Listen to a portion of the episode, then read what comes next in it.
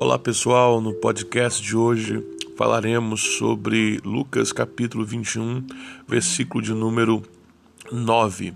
Aliás, eu quero me deter mais no versículo de número 7, aonde começa o princípio das dores, aonde Jesus começa a dizer e a abismante, a abismante notícia que o templo seria destruído, pedra sobre pedra, aonde ele começa a dizer que como seria e como aconteceria o princípio das dores pela pergunta dos discípulos. Ele começa a nos explicar, a nos dizer que muitos viriam no seu nome que veríamos guerras, rumores de guerras, que veríamos pestilências e tudo mais que nós podemos ver neste capítulo ou, ou mesmo nesse versículo. Você começa a entender que a partícula não é ainda o fim, é que chama mais atenção.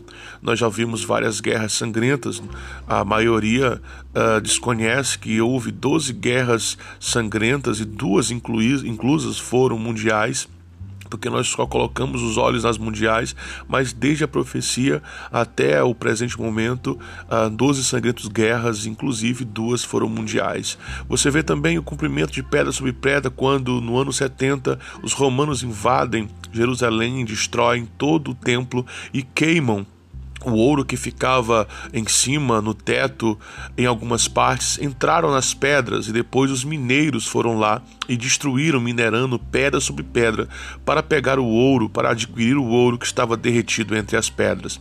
Nós vamos ver que o Senhor começa a nos dizer algo tremendo sobre não é ainda o fim. Muitas pessoas nessa quarentena começam agora a se desesperar, pensando que é o fim. Pessoas não têm mais perspectiva naquilo que vai acontecer depois desta pandemia. Eu quero dizer para você que mesmo que você possa pensar o que vem as notícias nas mídias que o fim está próximo, o Senhor Jesus nos diz que é necessário que isso aconteça e que ainda não é o fim. Para que você saiba, existe 19 Jesus ou pseudo Jesus praticamente falando no mundo que engana a maioria das pessoas. E era uma profecia bíblica que, quando o princípio começasse, muitos viriam em seu nome. Que nós possamos estar atentos a estes sinais. Logo mais depois eu quero falar sobre as pestilências, sobre sinais no céu, sobre coisas espantosas, sobre fome e terremotos, que, o que a mesma profecia começa a nos explicar. Eu quero que você, em nome de Jesus, seja abençoado, que Deus abençoe você e sua família. E no próximo podcast, quero você comigo. Amém? Deus abençoe você. Graça e paz.